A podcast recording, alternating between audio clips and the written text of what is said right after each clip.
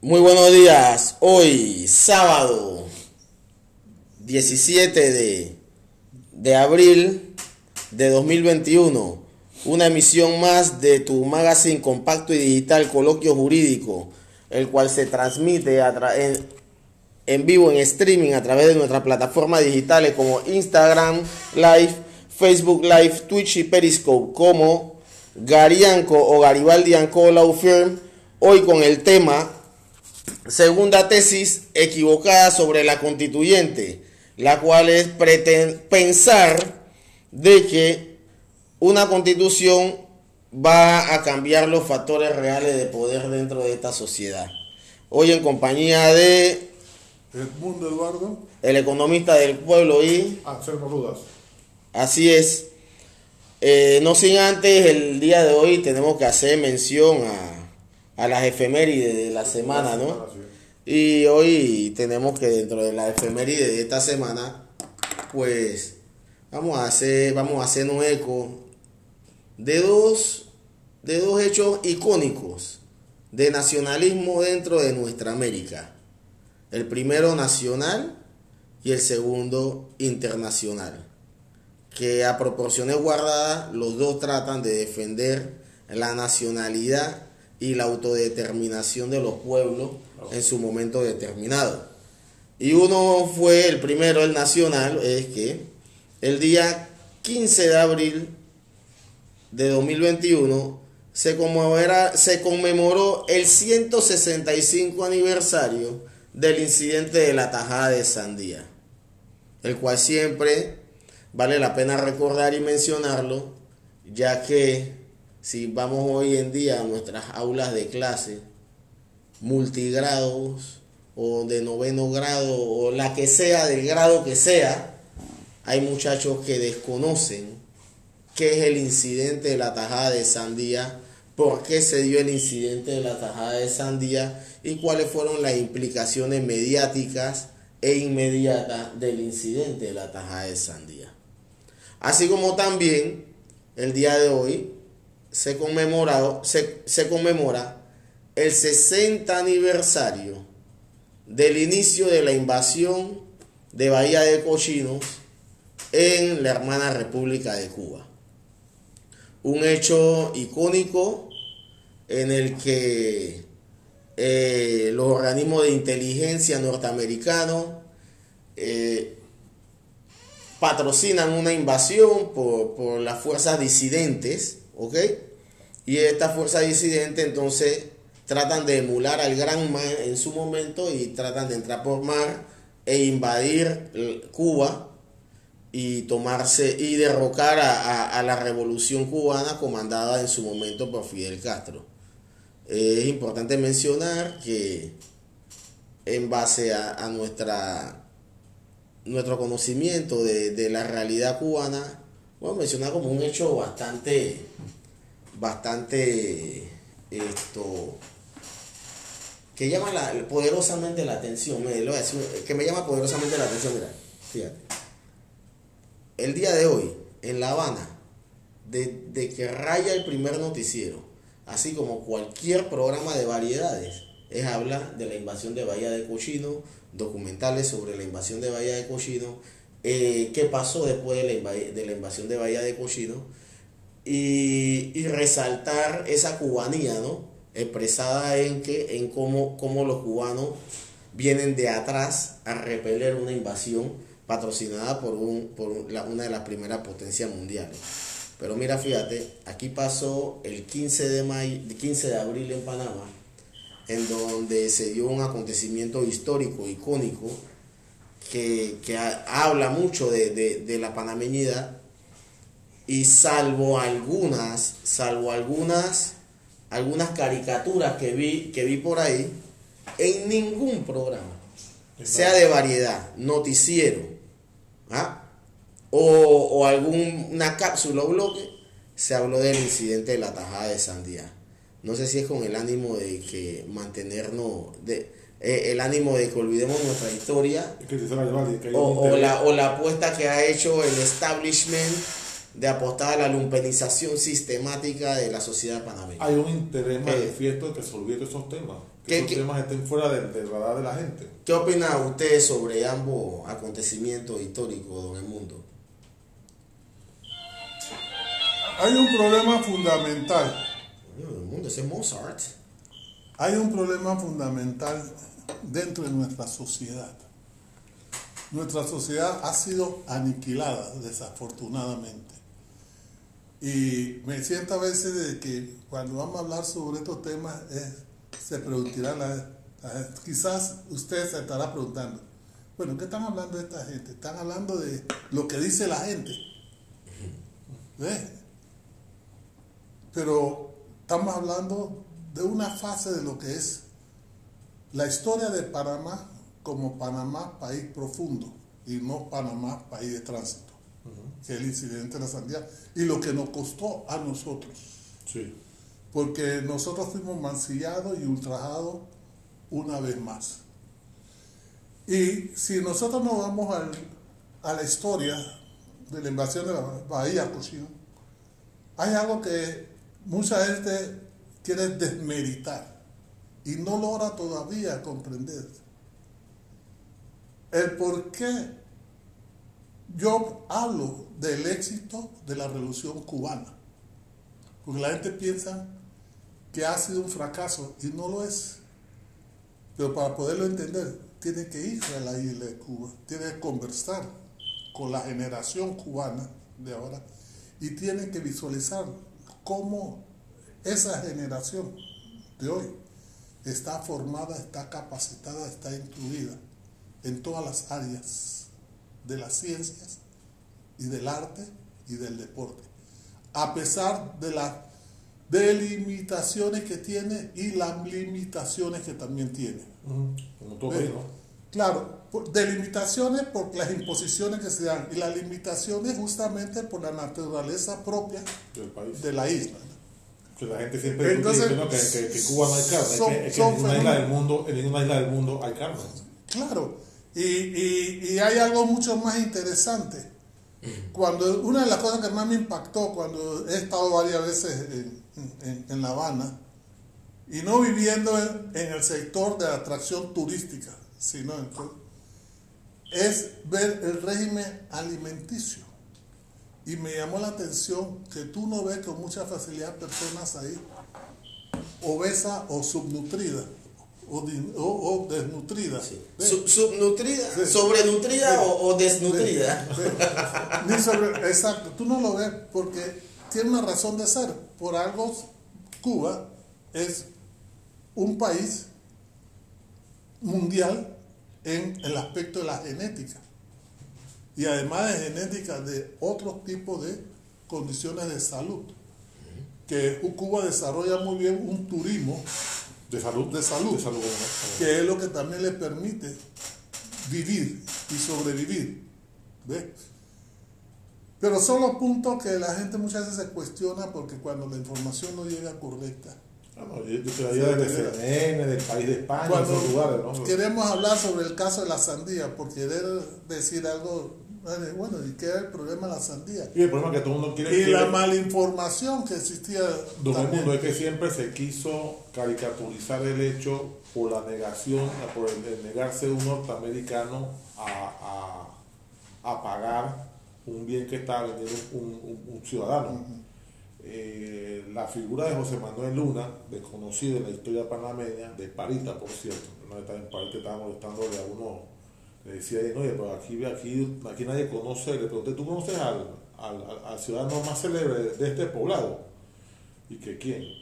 Pero me comentó un, un ganadero por allá. No, señor. José Manuel Luna. Y que, ¿Quién es ese tipo? Bueno, un pariteño que se fue a Panamá, tenía un negocio. Y en el momento que el hombre está vendiendo una sandía, el norteamericano le niega pagarle los 5 centavos por la tajada de sandía. Yo me comienzo a discutir, saco un cuchillo comienza una, una pelea tumultuosa y que termina en tres días de, de- de- confrontación en la ciudad de Panamá con norteamericanos y que saldó con la muerte casi veintipico norteamericanos. La historia ha, ha bajado, ha tratado de olvidar, de atenuar los hechos, pero lo que la gente no conoce Pero es ese día ganamos. ¿Cómo no? Ah, ¿Cómo no? O sea, o sea, hasta el punto de que tuvo que el gobierno de, de- de- Nueva Granada mandar, eh, en ese tiempo de Nueva Granada, no Colombia, tuvo que mandar tropas a pacificar la ciudad. Dos, sentarse a hablar con los norteamericanos para ver qué iba a pasar. Y el, y el gobierno norteamericano le, le exigió por la vida de los norteamericanos una alta compensación que el gobierno de Granada tuvo que pagar en su momento.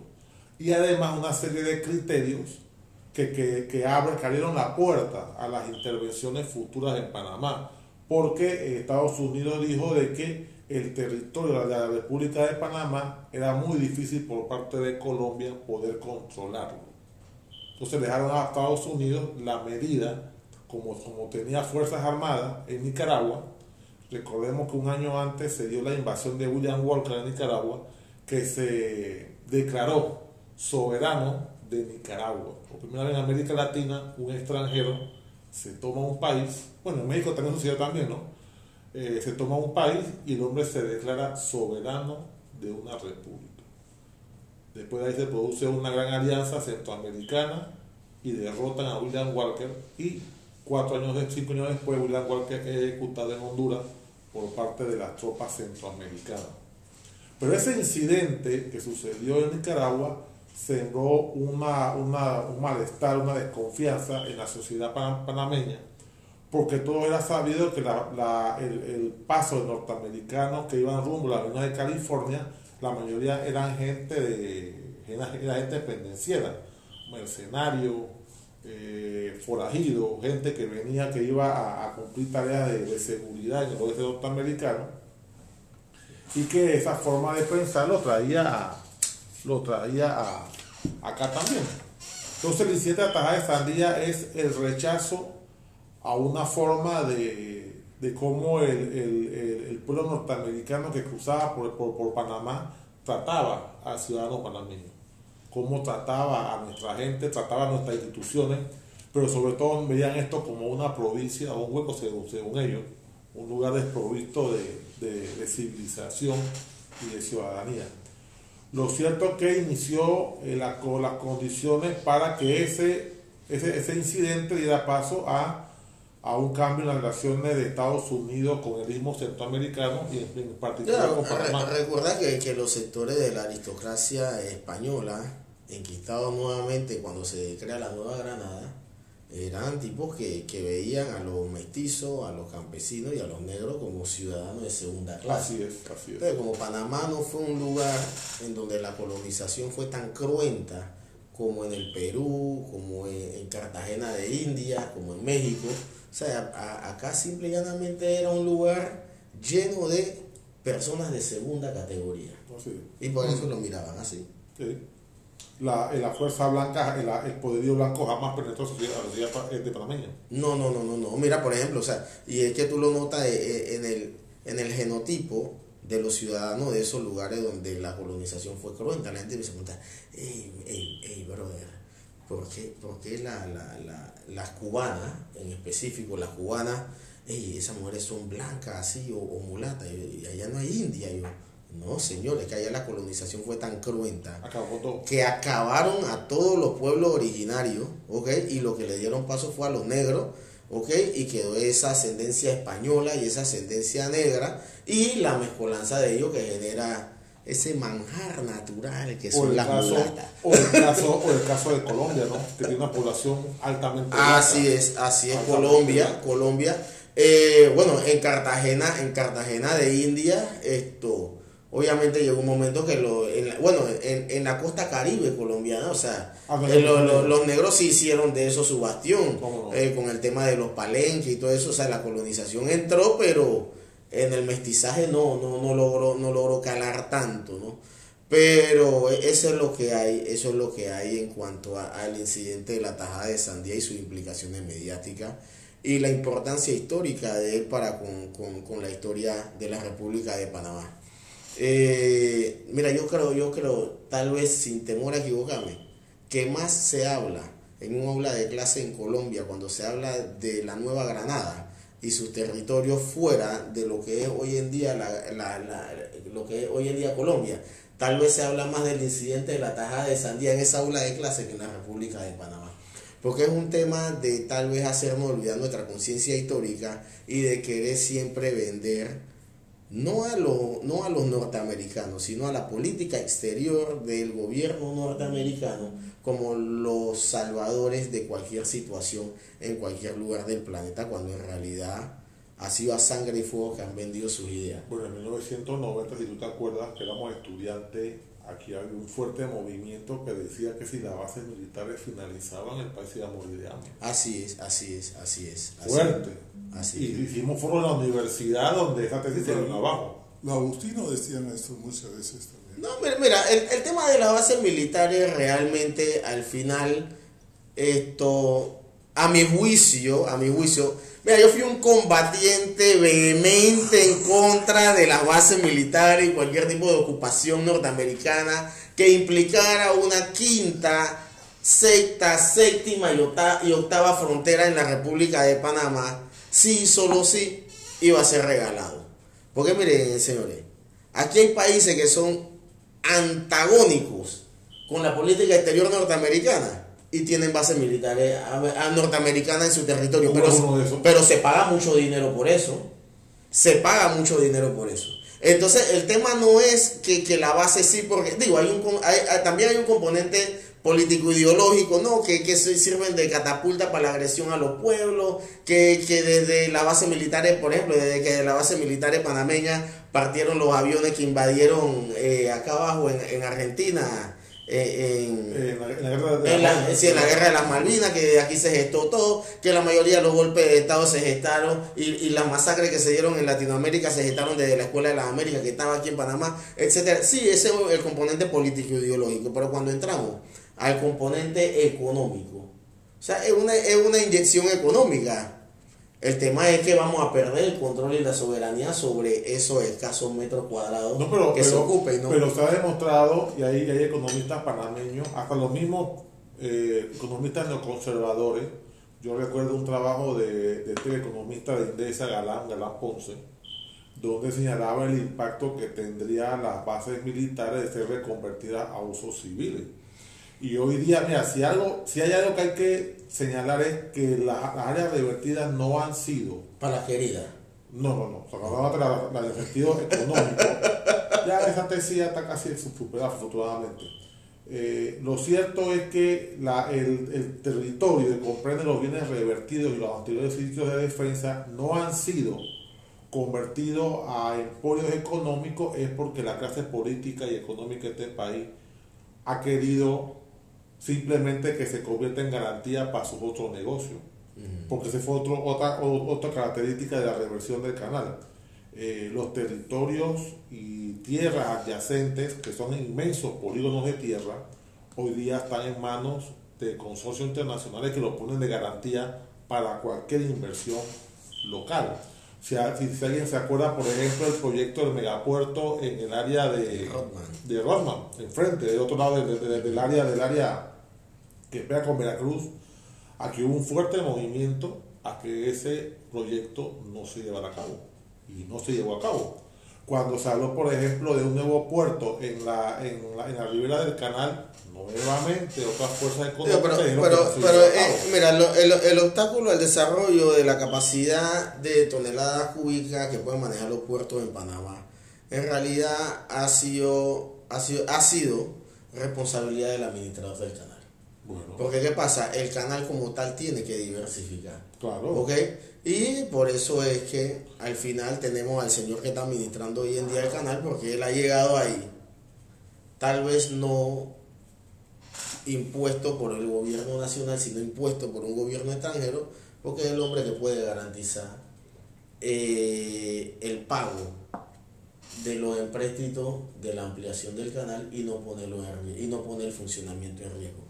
Pero sabes que vamos a entrar en el tema de, Sí. de, de la invasión a Bahía de Cochino para, para no salirnos del tema del mundo, ¿verdad? Así es. Sí, estamos cogiendo mucho tiempo. Sí, estamos cogiendo mucho, tiempo. sí. Mucho Mira, tiempo. mira, si hay, si hay, mira, el- la invasión a Bahía de Cochinos, al final, al final, logra, logra un obje- el obje- los objetivos que perseguía eh, el, el organismo de inteligencia norteamericano. Tú, y- por la y- ignorancia, tú eres, tú eres institutor, ¿no? no, no, no, no, no, soy agustino. Ah, está bien. Pero, pero ¿Cómo sí conocemos la realidad cubana de, del pe al pa. Eso es Mira, verdad. por, por- mira, por ejemplo, para que sepan, ¿ah?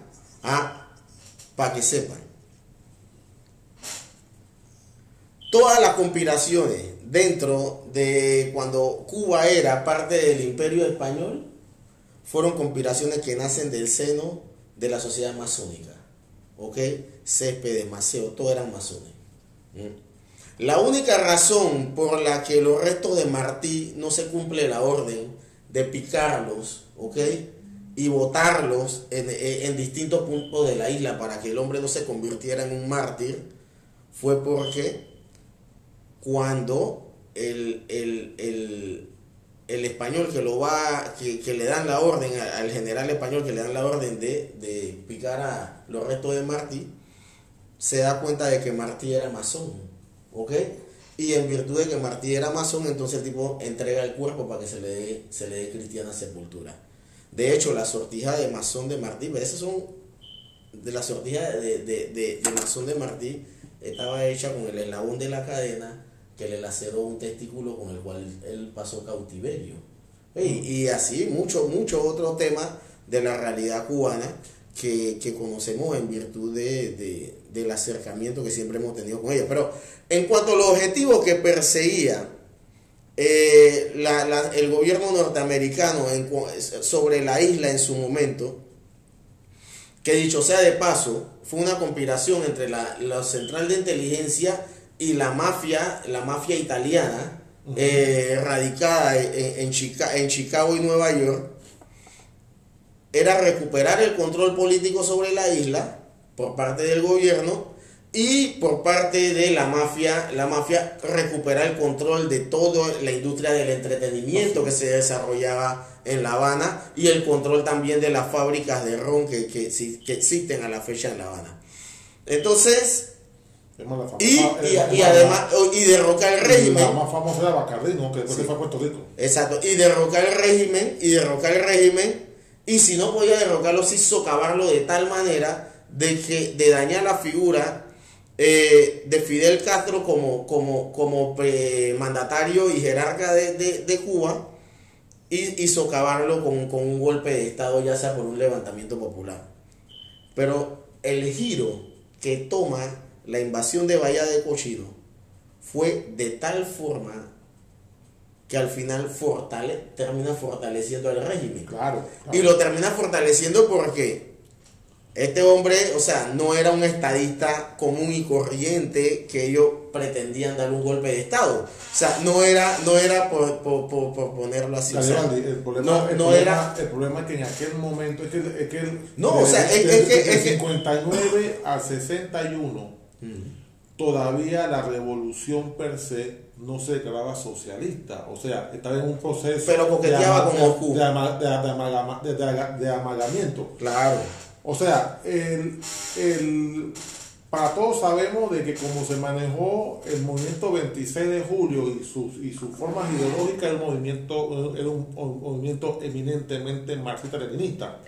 Pero en aquel momento de la historia decirse marxista-leninista era como decirse hoy día yihadista. O sea, era completamente una, una, una ana- anatema.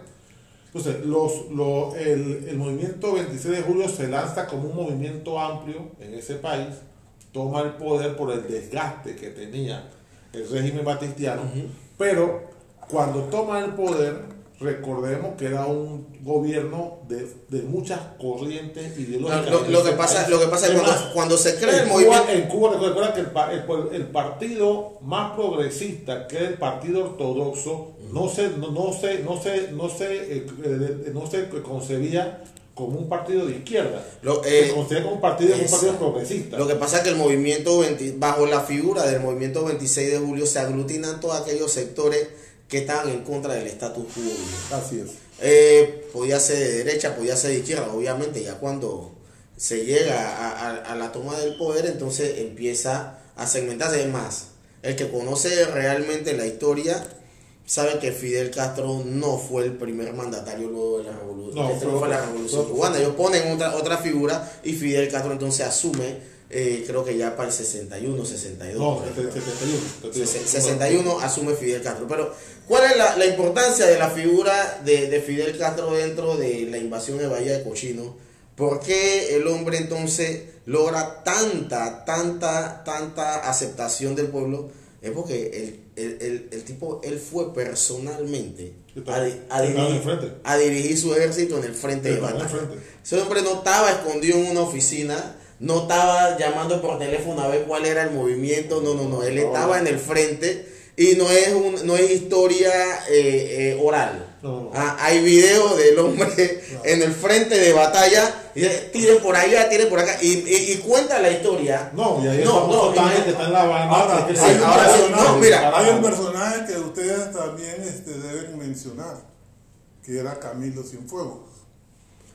Mm, pero, Camilo lo que pasa yo ya, Camilo ya- Cienfuegos- ya Camilo, yo creo que Camilo había muerto, Claro, si pues, mal Sí, no- no, no, pero déjeme explicar. Sí, es, es que hay una razón de ser de la muerte de Camilo, porque Camilo Cienfuegos realmente Era el hombre Era del el pueblo. Mesías. Era, Era- el hombre del pueblo. era o el Mesías. era- acuérdate que, que Fidel venía de Santi- era de Santiago de Cuba, pero, pero Camilo era el habanero. el Habanero. común y corriente. Era el hombre del pueblo.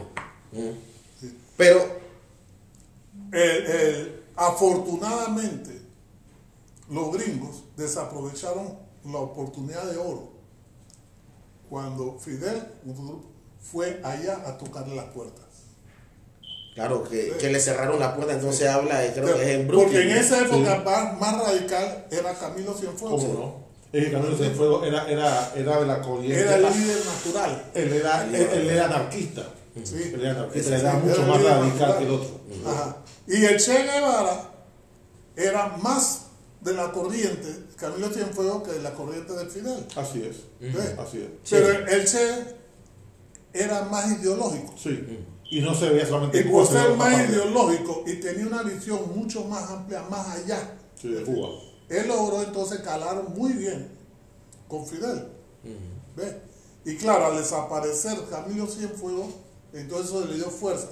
Y al gobierno americano cometer el error, porque yo me digo, el error de ellos, de no darle el apoyo, porque los, los obligó entonces a recurrir a quien le estaba ofreciendo. Soviéticos. ¿Verdad? Sí. Entonces, claro, ellos se vieron. Porque si usted observa el mundo, el mundo, la- el rechazo a la invasión se da con armamento norteamericano. Sí. El armamento soviético llega después. Y es ahí donde por eso se hablamos de que Estados Unidos siempre cometió errores tácticos en América Latina. Es más, mira, Y es, el es mayor eh, error que cometió para con Cuba fue, aunque usted no lo crea, el bloqueo. Sí. ¿Y tú sabes por qué los Estados Unidos hoy no han quitado el bloqueo? Por un fenómeno económico, aunque usted no lo crea. Y electoral, El grupo, pero mira, el, el, el grupo de Miami. el grupo de Miami el primer precursor de que mantenga el bloqueo Sí. porque es una fuente de ingresos para el grupo de así ¿Cómo es. no? Así es. ¿Cómo no? A ellos les interesa. pero me- imagínate, para, Todo el para- para vean- ilegal de mercaderías a Cuba. para la, que la- se- la- pero- la- la- la paradoja, ¿no? O sea, Pero, pero estamos... Y, y sabe, sabe cómo se pagó el intercambio de, de, de, lo- de los rehenes, ok, eh, de, de la invasión de Bahía de Cochino. Los rehenes no, los, los de prisionero de guerra. Los prisioneros de guerra, ¿sabe qué fue lo que exigió La Habana pa- para liberarlo? ¿Qué fue? No Él recuerdo. Lo, lo cambió por compota para su población. Ah, no, O sea, no, compota. güey. no, pero mira, no, no, es que nosotros estamos haciendo una oda a un hombre aquí, ¿ok? Estamos hablando de un acontecimiento histórico y cómo lo catapultó a, a que él siguiese siendo el punto de referencia dentro de la isla por N cantidad de décadas. Por ejemplo, cuenta, cuenta la historia para que tengamos una idea de, lo, de, de, de, de- de lo- lo- la capacidad militar que tenía ese señor. Hubo una batalla en la guerra de Angola, ¿ok? Que fue determinante para el triunfo de, de- de las fuerzas revolucionarias en su momento. Y era el frente de guerra en donde estaba Cuba apoyando, que, que es la batalla de Cuito con. Señor, al momento de la concreta, en la batalla de Cuito con Navale, esa ofensiva la dirigía Fidel Castro personalmente desde La Habana. Personalmente desde La Habana. Porque ya él sabía los problemas que estaban teniendo los generales que estaban allá, en el tema allá, que todos sabemos y no vamos a mencionar aquí, ¿ok? Queda con el, al final con el juicio causa uno y causa dos, ¿no?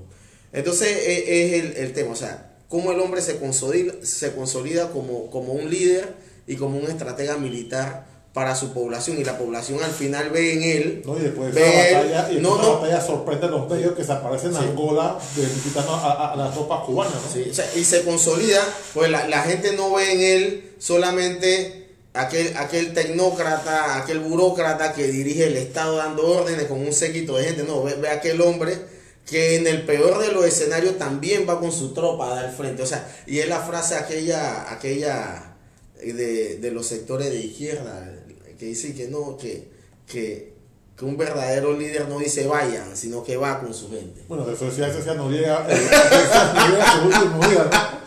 Que da- no, mira, mira, mira, mira. Mira. Es interesante eso porque también la frase ni un paso atrás no es de aquí. Este paso también es de allá también. Sí. El ni un paso atrás es de allá.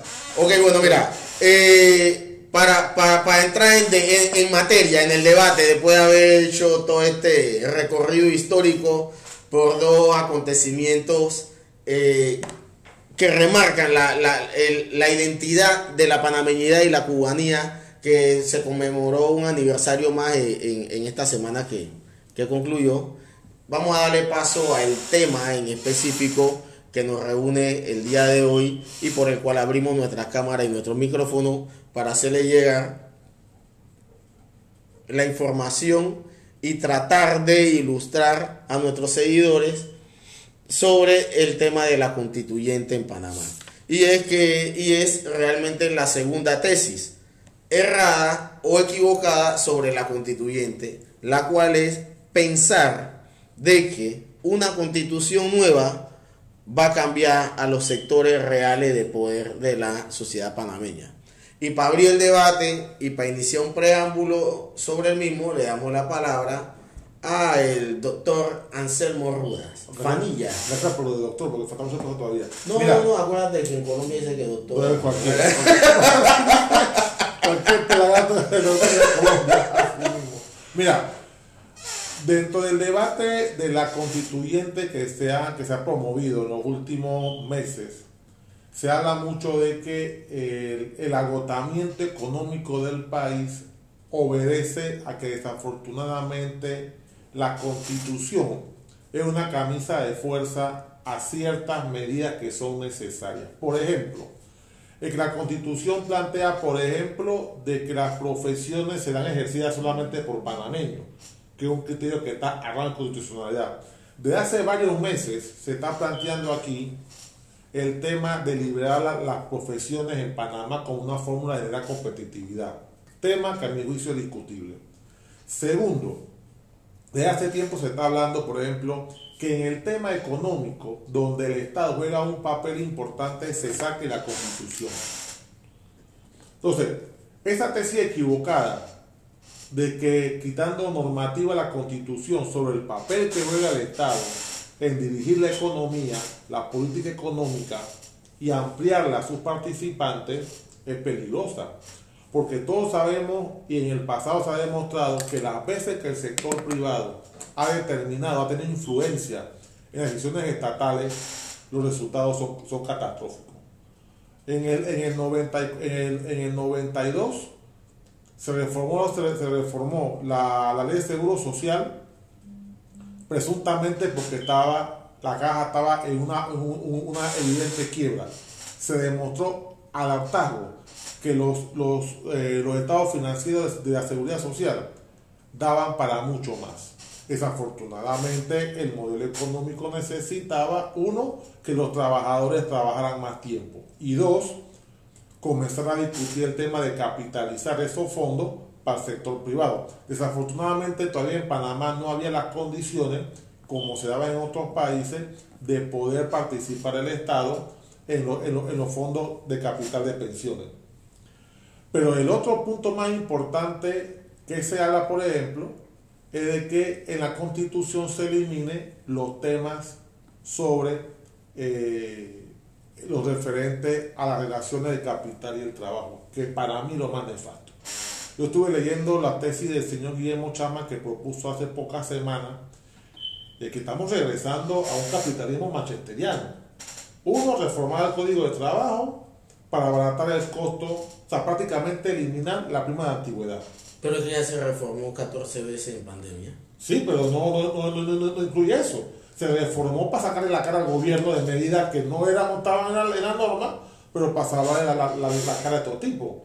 Pero, por ejemplo, un tema que se andan quejando los, los durante todo este periodo es que ellos no están, ellos no están reactivando personal porque el problema es que los trabajadores ya cumplieron su etapa en la empresa. Bueno, despídelo, pues.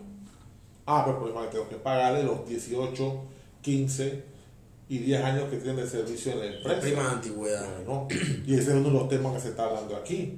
Otro tema, por ejemplo, que hay profesiones en Panamá que hay que liberalizarlas. Aquí podemos, que el problema aquí es que tenemos que hay médicos, profesionales, educadores que podemos traer de otros países. Que Mira, esta es la- eh, eh, esta es la queja de los colegios particulares, que ellos pudieran traer educadores de otros países Para subpagarle. para su pagarle, claro, claro, claro. Yo quiero saber, por ejemplo, un educador venezolano conservador, y no que tenga nada, nada contra ellos, le sirve muy bien estos colegios particulares, sin ningún problema. A tener un educador que por lo general siempre va a tener un efecto de cómo se llama, de, de reforzar los valores nacionales sobre ese estudiante. Porque antes recuerda, y tú eres testigo, Garibaldi, que tus profesores la mitad eran españoles.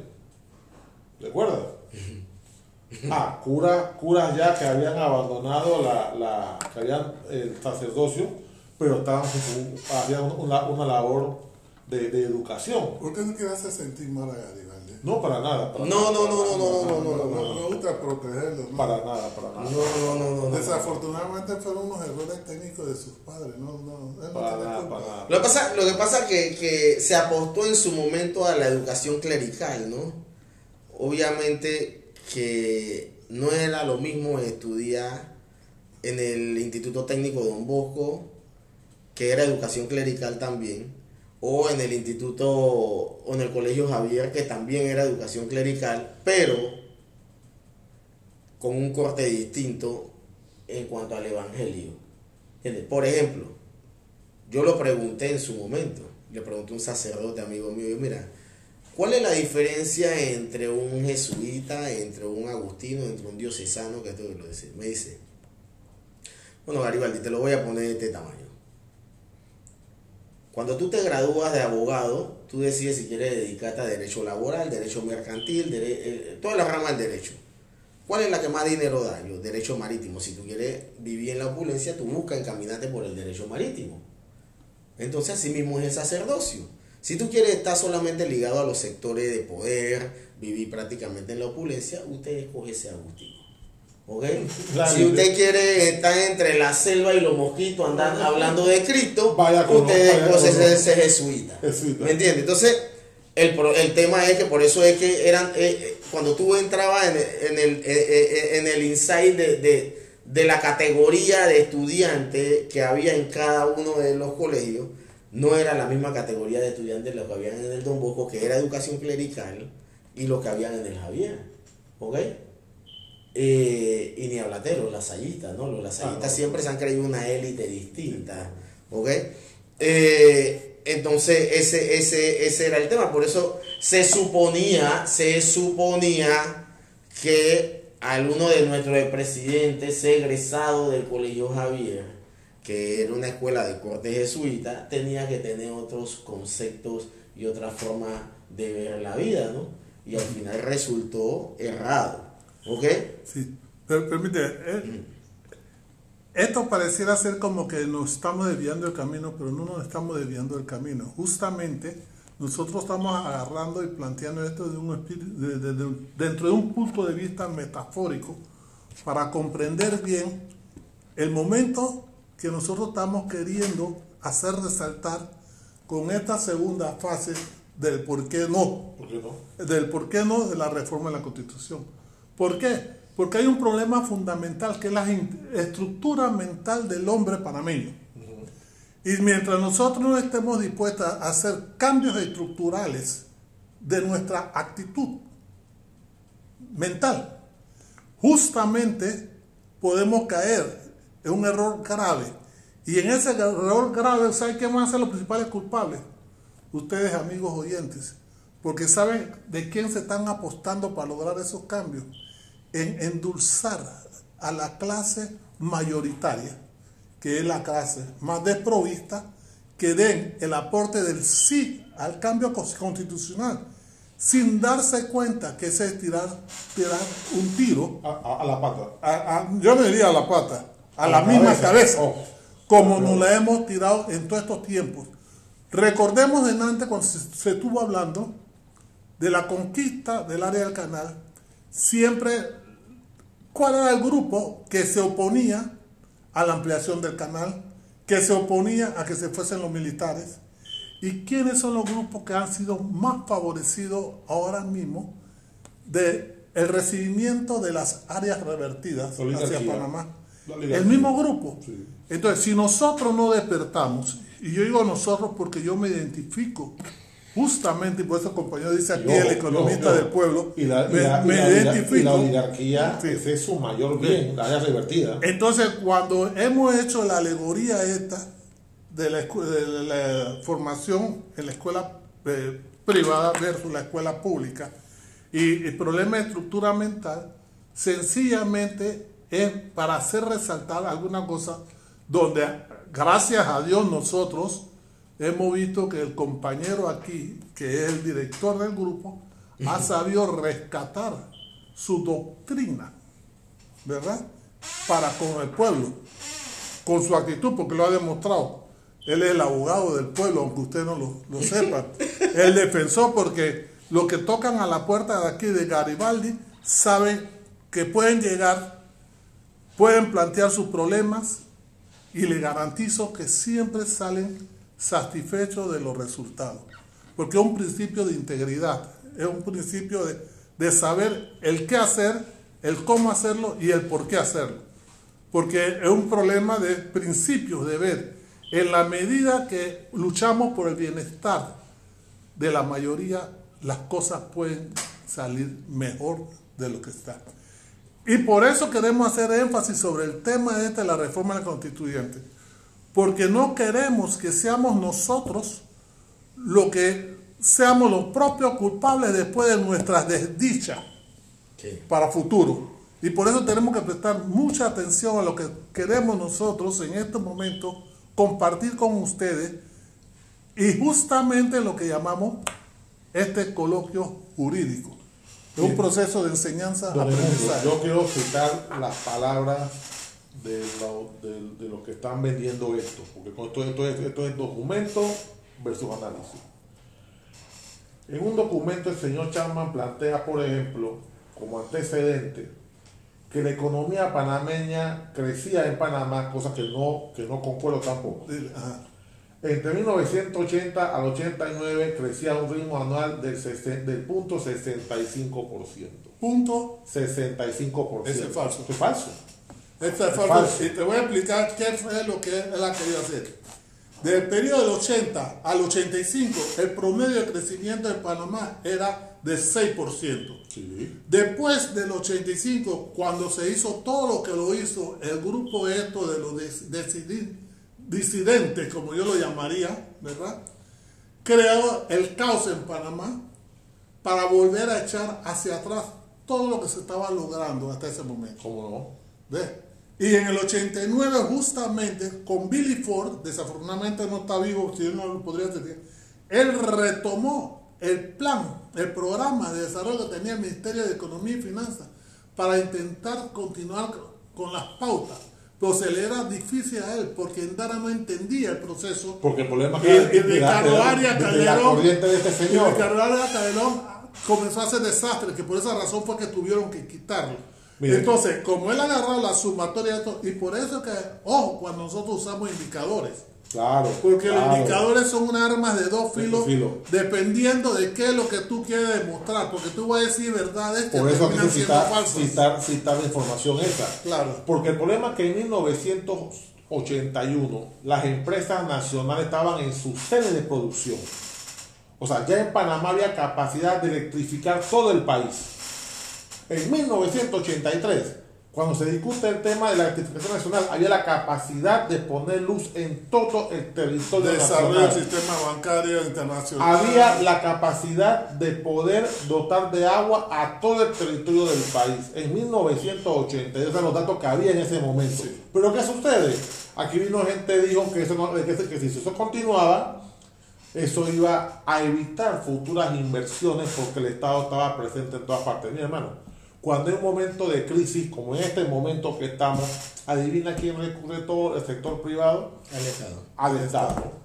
En Estados Unidos, en, en- el, en el 2008, adivina quién está saliendo de negocio para salvarse porque es una empresa, el Estado norteamericano. En este momento en Alemania, en Francia, en Italia, en El España, Estado. el Estado que está en la mano en el bolsillo. Entonces, ah, pero aquí hay gente que aquí todavía dice que la mano invisible va a salvar esta crisis. Y lo fue del caso que lo están planteando a nivel que pasémoslo a rango, a rango de constitución, cómo liberalizar la economía. ¿Qué barbaridad es esa? Y ahí, y ahí tú me has hecho eh, hacer recalcar algo que es im- importante, que era la gran falacia que siempre ha existido y que la gente no lo ve.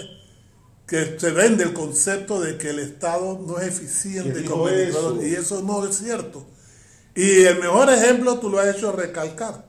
La empresa privada que dice que es eficiente no mostró su eficiencia en poder hacerle frente a la pandemia en, el COVID. Bueno. ¿Por qué? Porque la empresa privada, a través de su terfugio, del hecho del concepto, la de depreciación, que supuestamente debe mantener unos recursos, como el argumento de la prima antigüedad, por norma, ellos la prima antigüedad, ellos debían de tener una reserva económica para hacerle frente a eso.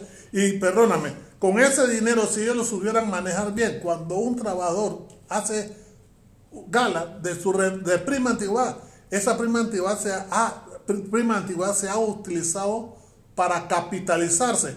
Pero si el empresario no lo ha hecho y comienza a distribuirse los dividendos y no comienza a hacer las declaraciones correctas ante el fisco nacional, Don- entonces dan los desórdenes Don que se dan. Don Edmundo, aquí lo único bueno que estableció la reforma laboral del 95 fue que se creó el fondo de cesantía. En ese momento el debate era, bueno, no está mal, porque en todas partes, en, en todas partes del mundo donde hay gobiernos, donde hay economías fuertes, los trabajadores tienen un respaldo en momentos de crisis. Porque el capitalismo ha entendido que hay momentos de crisis, el, capitalismo es cíclico. Hay momentos de alto crecimiento y de alta, de, eh, eh, de alta eh, eh, eh, de- de retroceso. Entonces, frente a ese retroceso, las empresas y los estados tienen un fondo para poder garantizar. Bien, en el, en la- a- al comienzo del 2000 se logra la idea y en el gobierno de Martinelli se crea el famoso fondo, el Fondo Panamá. 1.500 millones para ese tema, que ahora se están utilizando ahora. Pues la pregunta de dólares, ¿y el sector privado que hizo en prácticamente 20 años que esa existía? Solamente tres sectores de la economía crearon ese fondo. La ACP, la ACP, que fue porque los mismos, eh, antes de irse los norteamericanos plantearon que eso se tenía que hacer. Dos, y más que todo en situación de conflicto que el canal tuviera que reducir operaciones, los trabajadores pudieran seguir cobrando a pesar, viendo un conflicto militar regional que, que- afectara el comercio del canal, no por una crisis per se. El sector de la construcción, que en su momento fueron los dirigentes eh, visionarios en crear ese fondo, pero desafortunadamente la otra campaña antisindical, no, que eso era para rebuscarse. Bueno, los trabajadores que, que se afiliaron a ese fondo están cobrando algo. El resto que tú estás hablando de que el sindicato es culpable, que tenemos que tocar los fondos sindicales. Pues el fondo sindical no es para eso. Así es. El fondo de cesantía era el que tenía que estar. Ah, pero cuando yo como trabajador no tomo la actitud, la conciencia del papel que juega eso, No me ilustro. pasa esto. Entonces, si aquí en Panamá, ahora, hace poco salieron eh, empresarios diciendo, bueno, la pandemia tiene que darnos, la, dejarnos cómo se llama la, la, la lección, que tenemos que tener una reserva en el país, todos los sectores, pero ustedes lo tuvieron. Ah, pero ¿sabe qué? Tú no querías ponerlo, e- ese fondo, ¿sabes por qué? Porque de ahí era la manera de saber cuánto tú realmente ganabas. Porque aquí en Panamá hay fórmula de poder saber una empresa cuánto gana. Como el sistema tributario es una declaración jurada, se supone lo que fulano y fulano declaran antes en una declaración jurada es lo que es. No hay fórmula como el Estado, bueno, puede, se puede hacer, pero no es obligatorio que el Estado vaya a intervenir en una empresa. Bueno, vamos a ver tu empresa cuánto está haciendo. Es que el Estado lo puede hacer, lo sabe hacer, y esas herramientas para hacerlas, yo le puedo decir, hubo un panameño que nadie conoce aquí, trabaja en el Ministerio de Hacienda y Tesoro, tu historia patria, hermano de Juan Luis Villalá, que para mí es uno de los economistas más grandes de la República de Panamá, muy poco lo No, conocen. no era ese Fernando Núñez Fabra, no No, no, no, no, no, no. Ve, e- ese Núñez Fabra también fue brillante en su momento. En su En momento. su momento, sí. él- yo lo respeté mucho profesionalmente. Este, Pero pero él después es del economista. 70, ¿ah? Él es economista. Sí, tú estás hablando de Núñez Fabra que murió en el año antes de los, de, de los años 70. Tú me estás, o tú me estás hablando de... de Del personaje ese que que hablaban y encontremos soluciones. Ah, no, no, no, no, no, no, no. Estamos otro, otro No, no, estamos hablando de otro. Estamos hablando. Pero no me desvíen el tema. El tema Gustavo, se hizo un sistema de relaciones cruzadas. se hizo un sistema de relaciones cruzadas que permite identificar a las personas que evaden impuestos. Y uno de los principales personajes que se hizo con el modelo ese Desafortuna- desafortunadamente eran, se resaltaban, ¿quiénes? Las profesiones libres.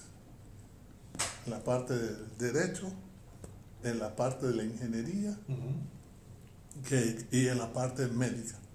Y recuerdo muy bien cuando se hizo el- la prueba, el ensayo, el mismo general Omar dijo, no, no, no, no, aguantemos eso ahí. Nadie sabe. Pero por esa razón, cuando llegó Martinelli a tomar posición, tuve que él pudo montar un, un equipo que comenzó a detectar a lo que yo llamo los cocotudos que no pagaban los tributos. Así es. Y a ese cocotudo fue que se le comenzó a caer para sacarle el dinero. No, pues lo hizo más que todo como una especie de revancha, ¿no? Porque él sí, a sí Claro, lo auditaban, claro. a sí lo ponían a pagar. Claro, sí, no. fue, fue, y, y varias cositas ahí, ¿no? Pero lo que yo quiero hacer resaltar es que no es algo complejo de poder detectar. Y eso, la clase empresarial, que es la que tiene todo el poder, ¿eh? lo conoce, pero se rehúsa para...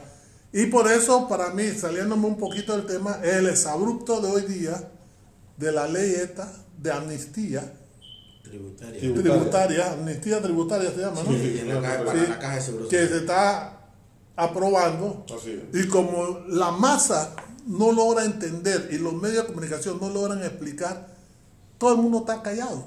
Sí, pero, pero- Pero porque es un lo que pasa, exabrupto. lo- lo- claro, porque es que al trabajador no le van a devolver la cuota que le descontaron.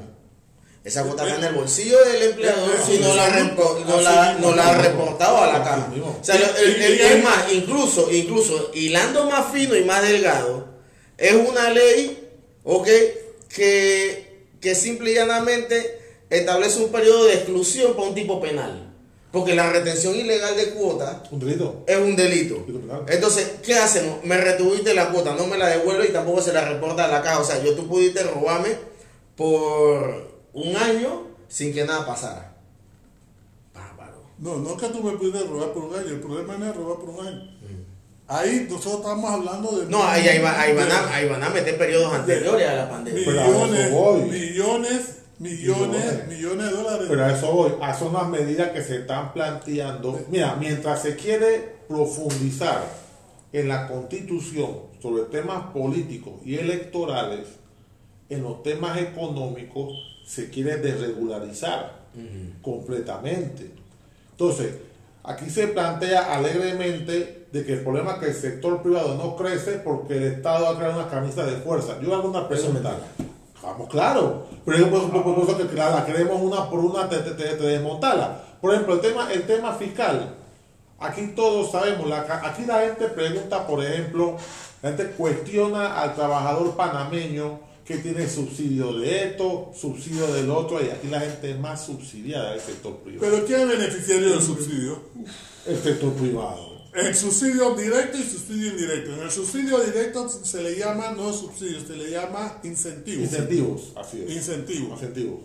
Pero cuando tú estás subsidiando a la clase menos protegida, esa clase menos protegida agarra ese recurso del subsidio para gastarlo ¿dónde? En ellos, En ellos. En los capitalistas. Entonces, ¿quién es el que se está beneficiando? el capitalista, Pero esas son las cosas que nosotros, y por eso existe el coloquio jurídico, queremos intentar capacitarla a cada uno de nosotros. No para que seamos revoltosos, sino que aprendamos a defender nuestros derechos, porque es un deber, no para uno, sino para las próximas generaciones nuestras. Ese es cuando se comenzó a, a caerle, a caerle y desprestigiar a los miembros de la asamblea, a los honorables diputados, que ya nadie lo trata como honorables diputados, ni nada de eso, ¿eh? ¿Por qué? Y se le comenzó a inculcar que hicieran leyes, leyes, leyes. El problema no es hacer leyes. Es la implementación de la El ley. problema es simplemente implementarlo. Pero yo me quedé sorprendido a ver otro desabrupto Y lo que la de tu señor presidente del colegio de, de abogados que llegó con su comitiva a plantear que era anticonstitucional la ejecución del presupuesto. Porque han hecho un planteamiento que para mí es, es algo fuera de contexto. Eh, don Emundo, ¿Ve? Espérate, y todo eso ¿qué, qué tiene que ver con el concepto que nosotros estamos queriendo hablar de lo que es la reforma de la constitución y el cambio del modelo económico del país. sí. Porque todo tiene implicaciones en el proceso del modelo económico del país. ¿ve? Entonces, tenemos que estar claros de eso. Y yo me pregunto, y digo, afirmo siempre, si existe la voluntad del cambio de constitución, ¿por qué no hay ninguno de estos organismos que le haya nacido regalarle una copia, una copia de la constitución actual vigente a cada miembro de un hogar? Para que comiencen a educar. ¿Por qué no ha habido una política de capacitar a las personas hoy día de lo que dice la estructura, la constitución nuestra, de cuántos libros se compone, cada libro qué título tiene y cuáles son los títulos que nosotros realmente consideramos que deben ser objeto de revisión y entrar en, ese debate. Pero el problema de la constitución es como el el problema de la discusión que se tiene hoy día de la caja del Seguro Social. Es letra muerta, porque no se quiere atacar realmente la enfermedad. No.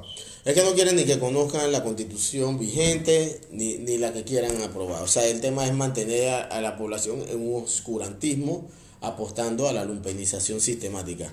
Don Emundo, don Anselmo, pausa de cinco minutos y volvemos con las conclusiones sobre la tesis equivocada de que una nueva constitución va a cambiar los factores reales de poder de esta sociedad. Seguimos con la segunda parte de este Tu Magazine compacto digital, coloquio jurídico, que se transmite a través de nuestras plataformas digitales Facebook Live, Instagram Live, Twitch y Periscope, como Garibaldi Anco Firm o como Garianco. En esta ocasión con el tema Segunda tesis equivocada sobre la constituyente. Pensar de que una constitución va a cambiar los factores reales de poder de nuestra sociedad. Y para iniciar con nuestras conclusiones sobre esta segunda tesis equivocada, tenemos, iniciaremos con don Anselmo Rudas. Mira, eh, verificando lo que, está, lo que habíamos hablado eh, durante el, el momento antes, el interés, más, el interés de los sectores eh, económicos es que ellos temen, porque la realidad es que los, los desfases económicos en Panamá siempre han tomado entre 3, y 4, de 3 a 5 años para que el país vuelva al mismo ritmo que se tenía antes de la crisis. Los análisis que se hablan en los países del primer mundo de que la crisis actual va a, reno- va, va a, a repuntar dentro de dos a tres años. Para América Latina hay situaciones que se hablan hasta de 10 años. Panamá es el que mejor presuntamente debe ir de 5 años. Yo hago la pregunta, ¿el sector privado panameño está en capacidad de resistir 5 años de vaca flaca? Yo creo que no. Entonces, la fórmula de ellos, por eso que me pareció muy interesante y llamaba la atención, que tres partidos políticos, tres facciones políticas antagonistas, como es el grupo de los llamados nuevos independientes, el grupo que encabezaba el, el gobierno de Martinelli y los panameñistas, que, que en todo este periodo han estado antagonizando, llegan a la conclusión que hay que, hay que reformar la constitución por una constituyente y hacer cambios profundos en el país para que se pueda dar un nuevo giro a la situación local. Entonces le han vendido de que cambiando la, cambiando la, la- constitución van a haber cambios en la situación del país. Claro, van a haber cambios, pero no cambios para beneficio de la población, cambios para la salud de las empresas que ya estaban enfermas al momento de la- de la crisis. Y pongámoslo de esta manera. O sea, todos sabemos que en Panamá hay un gran flujo de capitales que provienen de otros países y no necesariamente de formas legales, que entran al país y que se posicionan en la economía local. Desde hace años que se han introducido una serie de, de- de leyes en materia y norma, normativa sobre la regulación de, la, de, de- de los bancos, de los, de los fondos, de, los- de- de las cuentas bancarias, eso, eso ha mermado los ingresos de capital al país y de, y de inversiones. Entonces, ¿qué sucede? La fórmula para dinamizar la economía es flexibilizando la economía. Este es el propósito de esa parte de la reforma constitucional. Flexibilizar la economía panameña. Uno, para abaratar el costo del trabajador. Tres, flexibilizar las profesiones, que es la, es la segunda frontera en cuanto a salarialmente, porque ojo, estas leyes que garantizan los salarios a los profesionales se dan porque ya no queda de otra, pactar porque es un bloque cerrado. Pero por ejemplo, tú introduces, tú por ejemplo, tú introduces un famoso eh, examen de barra para que se ejerza el derecho en Panamá, se pueda litigar, y te llega un profesional de Colombia, de Venezuela, del, de- Caribe, de Centroamérica, muy, muy formado, y presenta el examen de barra y cumple la- los, los criterios, te, te, te niega cómo se llama el ejercicio del derecho? No, no se debería, no se debería, pero, eh, Pero la- pero la protección la- constitucional. Ah, es el objetivo de eso. El tema, por ejemplo, de profesiones como la medicina, que en el mira, que en Panamá se dio en la en el en la década del, do- del, do- del 2000 do- del 2010 a 2009, aquí trajeron profesionales de, de Venezuela para apoyar el ejercicio de la medicina en el interior porque no eran especialistas. Cuando finalizó el tema, cuando se dan dos casos de negligencia en, en Santiago y en Pronomé. Ahí fue que se suspendió esa medida. Violando la constitución y la norma, se llevó a cabo. Pero eso obedecía a un proyecto que hoy día se quiere retomar de nuevo. Y el, y el otro más importante, justificar y finalizar, o sea, justificar la presencia de, de- de mano de obra extranjera en el país y finalizar todas estas medidas migratorias simplemente de un plumazo, de, de un plumazo, porque es otra realidad. Una forma de abaratar el- eh, eh, los salarios es garantizando un, un ejército de reserva laboral, que precisamente a partir de, de los desempleados y los migrantes. Y en medio de una crisis, ¿cómo tú garantizas que los trabajos, que, el trabajo no haya, no haya problemas con el trabajador, garantizando la, la, inestabilidad laboral, garantizando de que el trabajador no tenga, no este, tenga que trabajar eh, esto obligatoriamente. Pero lo que pasa con, con ese tema de, de- de la mano de obra extranjera, la, la experiencia en Panamá ha sido bastante catastrófica, es más, eh, llegan a desmoralizar al trabajador nacional que de repente tiene una dinámica totalmente distinta y diferente. Por ejemplo, estas, cuando entraron estas transnacionales, Cable Wireless, eh, Bell South, etcétera, etcétera, todas vinieron y, y, y esos eh, organismos presionaron para sus puestos gerenciales a extranjeros y le pagaban más que lo que pueda ganar en la República de Panamá un ministro de Estado. Pero entonces, después tú pretendes que llegue un nacional hacer el mismo trabajo que hacía él, ¿ok? Y a pagarle una décima parte como salario. Entonces, ¿cómo tú pretendes que un tipo te rinda en un puesto que requiere una capacidad intelectual Y tiempo. y, y tiempo y además de eso estar relajado porque o sea la toma de decisiones los puestos gerenciales requieren de que el trabajador esté relajado si ese hombre está pensando en que no tiene para pagar la luz ¿ah? No tiene la- para pagar el teléfono. Digamos, o- digamos que no tiene pago, pero no tiene acceso a las facilidades que le da su o, puesto. o, o no, o, o simple y llanamente está una quincena de la pobreza extrema. ¿Me entiendes? Si a ese hombre no le pagan la quincena, él está en pobreza extrema porque no tiene otra fuente para paliar sus necesidades básicas de techo, salud, vestido y educación. Entonces tú no puedes tener a trabajadores mal pagados y pretender que te brinden un servicio de excelencia. Mira, por ejemplo, el tema, el tema de los servidores públicos dentro del engranaje de la administración pública es que tú tienes ahí personas que van a trabajar y cobran estrellas. O sea, ¿quién se para con ganas de trabajar sabiendo de que no va a recibir es que estrellas en el cheque? ¿Ah? Entonces, es, es un problema. o eh, traba- o- o es- trabajadores profesionales que ganan, que ganan como si fuera eh, eh, eh, también, este, también. trabajador y- manual. O de repente tú tienes un, tan más graduado con un termómetro, pero porque no, tiene, no tienes un padrino, no tienes el salario que te corresponde. Y tienes a un Juan de los Palotes que no tiene a veces ni título de bachiller, o que le regalaron el título de bachiller y está, más, está mejor pagado que el presidente de la República. Entonces, es un tema, es un tema bastante complejo y escabroso. Y no podemos pretender que se va a solucionar con una reforma constitucional, porque tiene que ver con aspectos cualitativos y cuantitativos del empleador para con el trabajador. Claro, me dan la palabra. Pido la palabra. ¿Cómo no? ¿Cómo no? Toda suya. El problema es que yo creo que nosotros no estamos enfocando bien causas y efectos del problema. Hablando en estos aspectos muy puntuales, vamos a suponer en el caso de los extranjeros.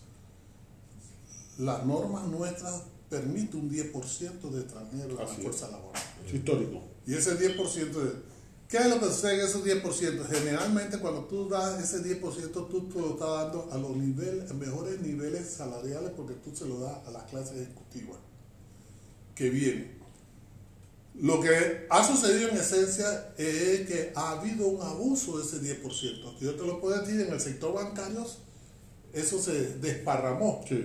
Y no necesariamente esas personas eran los más dotados o lo que pretendían o daban una mejor rentabilidad por función de su productividad. Eso es una afirmación que no es cierta. El otro problema fundamental que nosotros tenemos que ver en este rejuego es cuando hacemos comparaciones impropias. ¿A qué me refiero? Hay países desarrollados que tienen fuertes problemas de oferta de mano de obra nacionales. Entonces eso lo obliga a ellos a abrir sus fronteras y llamar mano de obras, ¿verdad? De otros países que vienen en condiciones de estructura de países no desarrollados. Como viene de esa estructura de países no desarrollados, donde entonces el costo de vida es inferior, se detecta que esa persona puede estar devengando hasta un ingreso menor que los propios ciudadanos del país. Y es una de las gran realidad que se da, por ejemplo, en los Estados Unidos. ¿Ve? Y que en el Estados Unidos el ciudadano americano de ahí, él no está dispuesto a subir o jugar cualquier rol en cualquier tipo de trabajo. Entonces, como viene, vamos a ponerlo por querer decir algo, el latino, el latino como viene un ambiente diferente, a él no le importa. Y él se siente dispuesto a trabajar y viene con la conciencia esa de la esclavitud. Hay una situación real histórica que nosotros tenemos que tener presente. La presencia norteamericana en la ciudad de Panamá también creó un mal hábito en el trabajador panameño. Que no, que tenía que hacer mucho esfuerzo para recibir una buena remuneración. Vamos a hablar en concreto, yo quiero hablar del caso de Colón. Porque antes se vendió un concepto que el col colonense es flojo para trabajar. El de, el de la ciudad, no el de la carretera. Sí, sí, no, no, cuando yo hablo de Colón estamos hablando de la, De la ciudad. De, la ciudad. De Castro, de Porque la carretera fue otro problema que fue, fue creado. De las 14 calles. Sí, sí. Pero ¿qué pasaba? 16. Lo que la gente no quiso comprender, que ese hombre trabajaba en un puerto, trabajaba por tareas, y él tranquilamente, en un día o dos días de trabajo, él se podía sacar tranquilamente 300 dólares. Yo te estoy hablando de esos tiempos. ¿Cómo no? De 300 dólares esos dos días de trabajo. Entonces, cuando tú llegas, vienen los cambios, tú le haces una propuesta, entonces ese individuo recibía 200, 300 dólares netos, sin hacer declaración de ninguna clase. Él vivía confortable en su ambiente y además él servía para subsidiar al que no trabajaba a través del huevo de la chinga. Sí. Aunque usted no lo crea. Sí. Pero no es que el hombre era flojo en su trabajo, sino que es el problema de la situación de la sociedad. Entonces, tú agarras y lo quieres incorporar al sector laboral, pero tú le quieres pagar a ese individuo en el sector laboral, donde tiene ahora horario de entrada y de salida, por mes, tú le quieres pagar, por mes, 200, 300 dólares. tú le quieres pagar 400 dólares y le tienes que descontar, tiene que descontar seguro social y también.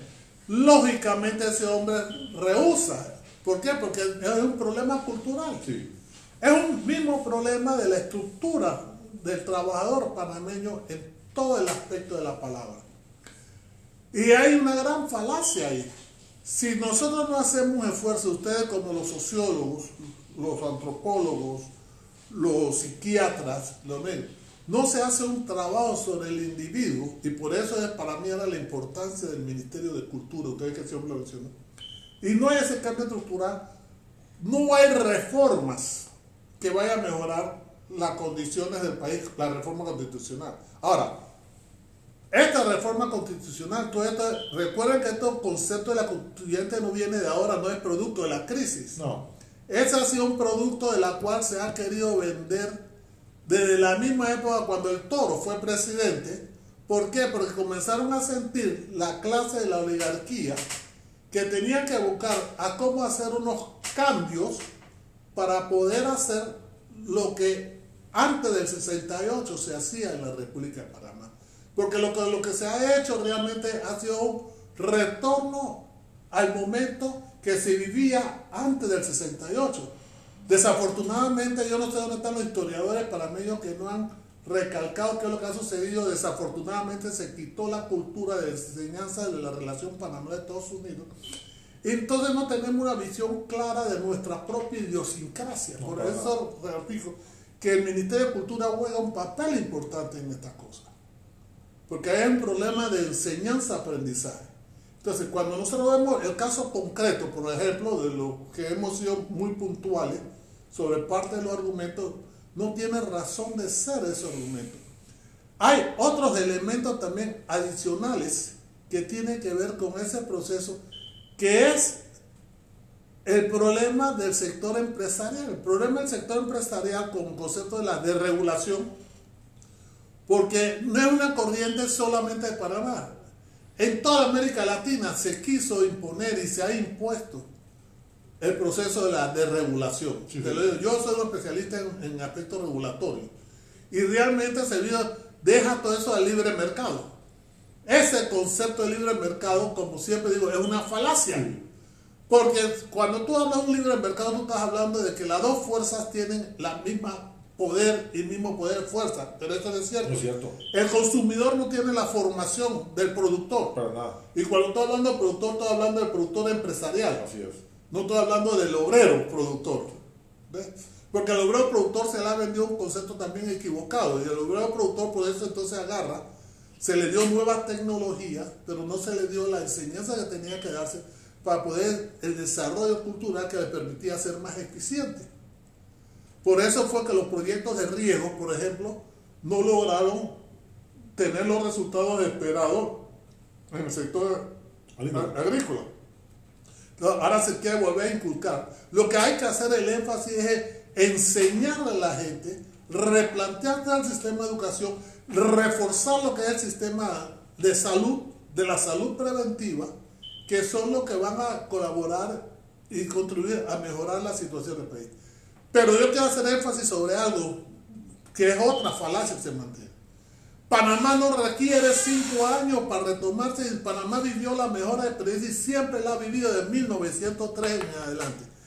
Cuando el caso, cuando el problema de ahora, de nosotros, del, 60 y- del 68, la economía panameña se recuperó en un rápido tiempo. Porque Panamá tiene una posición envidiable. Tiene unas condiciones óptimas ahora mismo, que es un problema nada más de visión cultural. La generación de empleo se puede, na- la- todo, todo el mundo está apostando de que lo que genera más empleo es la microempresa. La, No. Y esa es una falacia, señores. Porque el problema es que Porque- la empresa primero no puede pagar, no, puede, no, no tiene garantía que exista perennemente. Usted ese trabajador no va a tener estabilidad. Porque se abusa de ese trabajador. Por eso se fomenta. Por eso fue que es el crecimiento del sector informal. Pero si tú quieres realmente hacer, existen los megaproyectos que permiten generar los ingresos necesarios para eso. Nadie ha querido ver que una de las mayores fuentes de ingresos del sector público ha sido la caja del Seguro Social. Pero se quiere caer eso porque desde afuera vino la corriente del concepto de la privatización hacia la caja del Seguro Social, romper el esquema de la caja del Seguro Social, porque el mismo suceso fue dado en los Estados Unidos. Y eso fue antes de los años 60.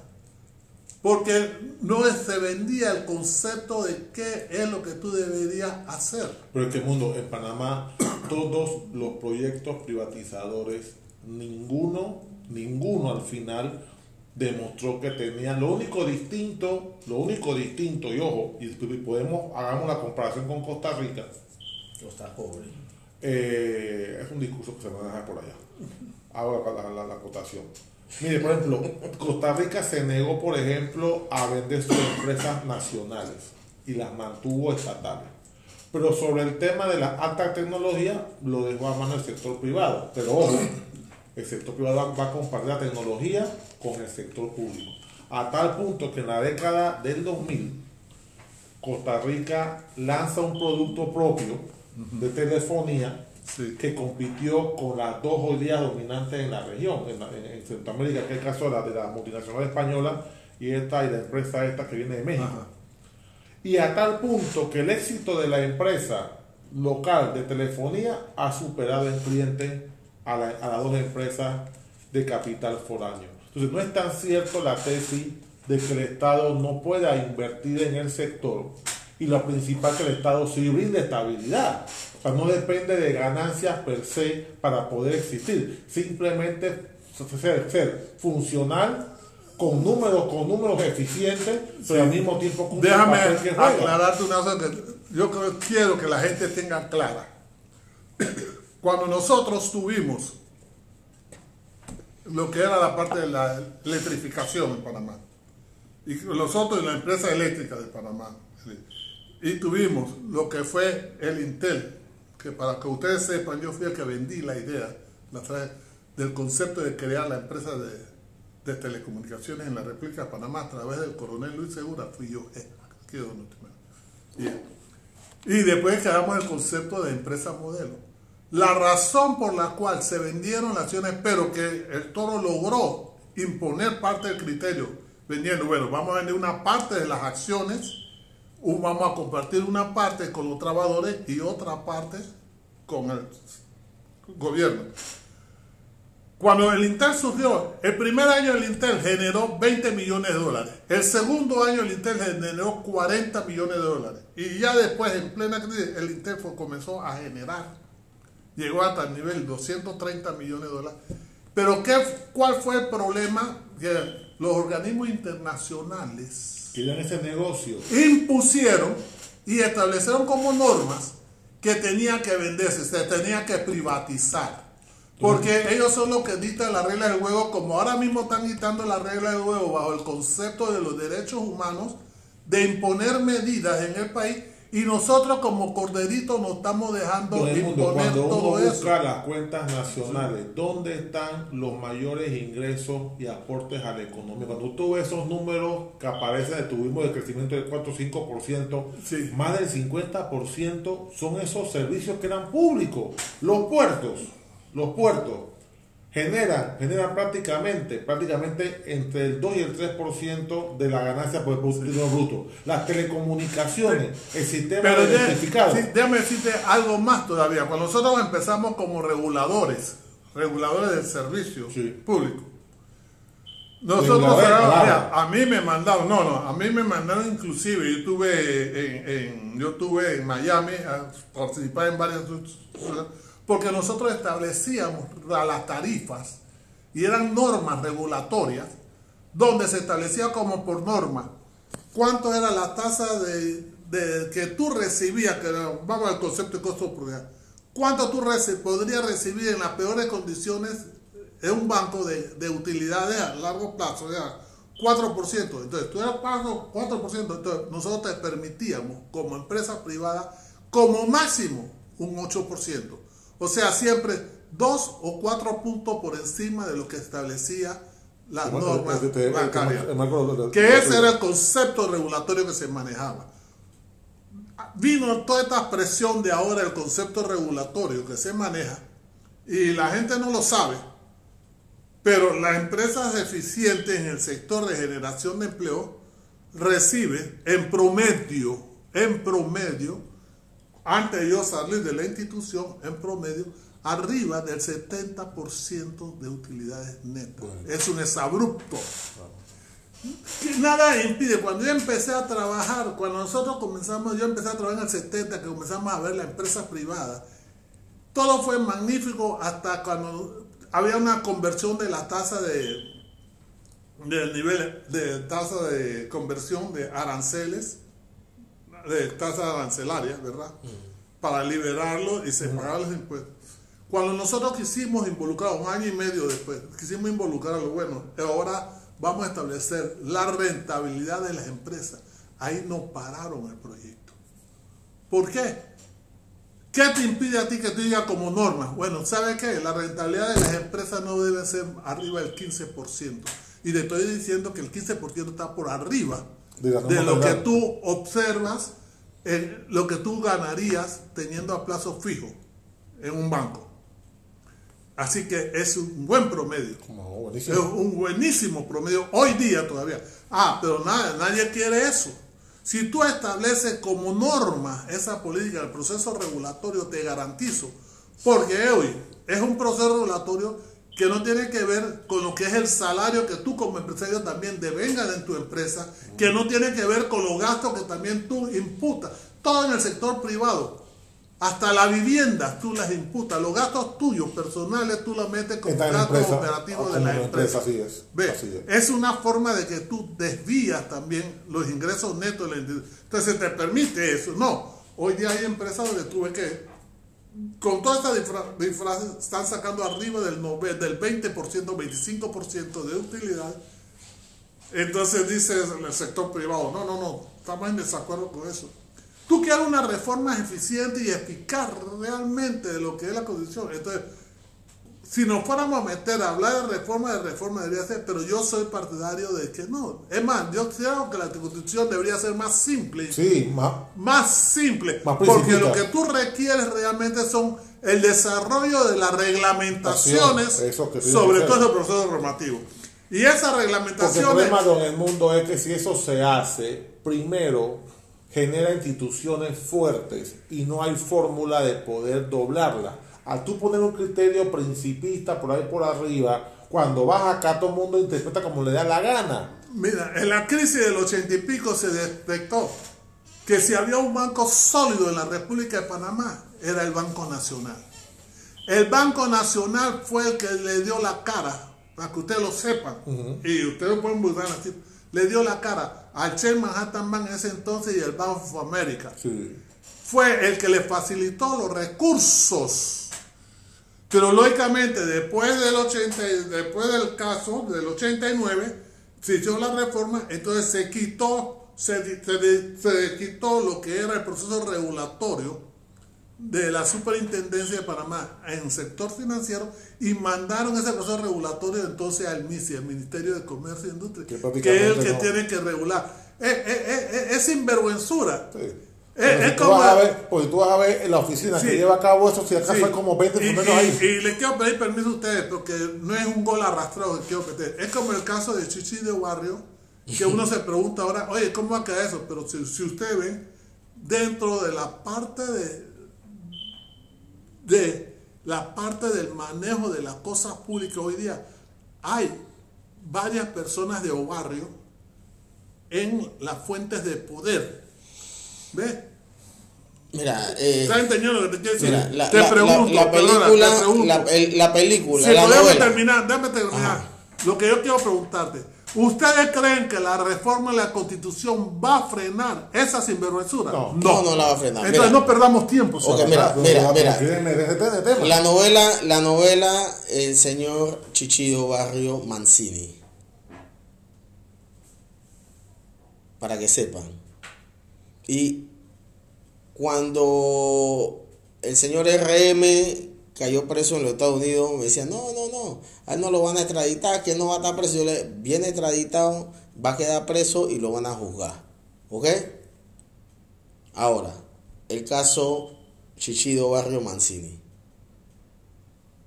Yo no sé la gente que está viendo aquí así, porque es que hay gente que nada más mira hasta donde lo permiten los ojos. Porque cuando tú miras luces largas, ¿m? ¿Cómo, eh, ¿qué le pasó a la vítola? ¿Va a saber esto, cabrón? Ajá. ¿Lo guardaron? Ah, bueno. Pues nacional italiano que Ajá, había participado en acto de corrupción en la República de Panamá. Y guardó cárcel. Ok, bueno. Yo creo que al señor, yo creo que al señor Chichido Barrio le convenía que lo, que lo extraditaran a Panamá. Claro. Oíste, a él le convenía que lo extraditaran a Panamá. Porque ¿qué pasa? Ahora, ahora, a- ahora la noticia criminis de lo que él hizo en Panamá está en Italia y ya Italia dijo, no es que es un nacional italiano. Lo investigarlo. que lo van a investigar y lo van a condenar. Así que esa película va a terminar así. Obviamente van a salir aquellos que quieren dar un golpe blando, sí, que por eso es que en Panamá no pasa nada. Que, bueno, hey, brother, él tiene el beneficio de la doble nacionalidad y nuestra constitución lo permite y la italiana también. ¿Ok? Pero de que lo van a juzgar, ya lo van a juzgar y ustedes verán. La, la fortuna que pudo haber hecho, la cual es hipotética porque yo no, yo no la he visto, tal vez se le va a consumir en abogado en la nación italiana. Y dejándolo así, eh, cerramos el día de hoy esta emisión de coloquio jurídico, anunciándole que para nuestra el próximo sábado tenemos la, La tercera tesis equivocada sobre la constituyente. Que es sobre el tema de la seguridad pública. Eh, pretender de que una nueva constitución va a reformar la seguridad pública en la República Sí, de Panamá. antes, que tú me cierres, porque para, eso es como un- una sobremesa, ¿no? Ajá. Ustedes han observado que la seguridad pública en estas últimas dos semanas han mostrado una eficiencia increíble. Todo, cada dos días descubren grandes traficantes de drogas. Yo me pregunto, ¿qué es lo que está sucediendo detrás de todo eso? Porque ellos descubren cosas que para poderla descubrir alguien ha tenido que cantar. Y cuando alguien canta hay matanza. Y no hay matanza. Y- Entonces, entonces hay cosas encerradas como el caso de Bill Gates que le pues, mencioné a ustedes que nadie hace comentarios de eso. Pues sí, entonces eh, nos despedimos con nuestro eslogan de siempre, un trabajador informado tiene poder. No sin antes haciéndole la salvedad de que si no nos pudieron ver en vivo pueden sintonizarlo eh, en Spotify y en Anchor como Coloquio Jurídico. Gracias y que pasen un feliz fin de semana. Happy birthday.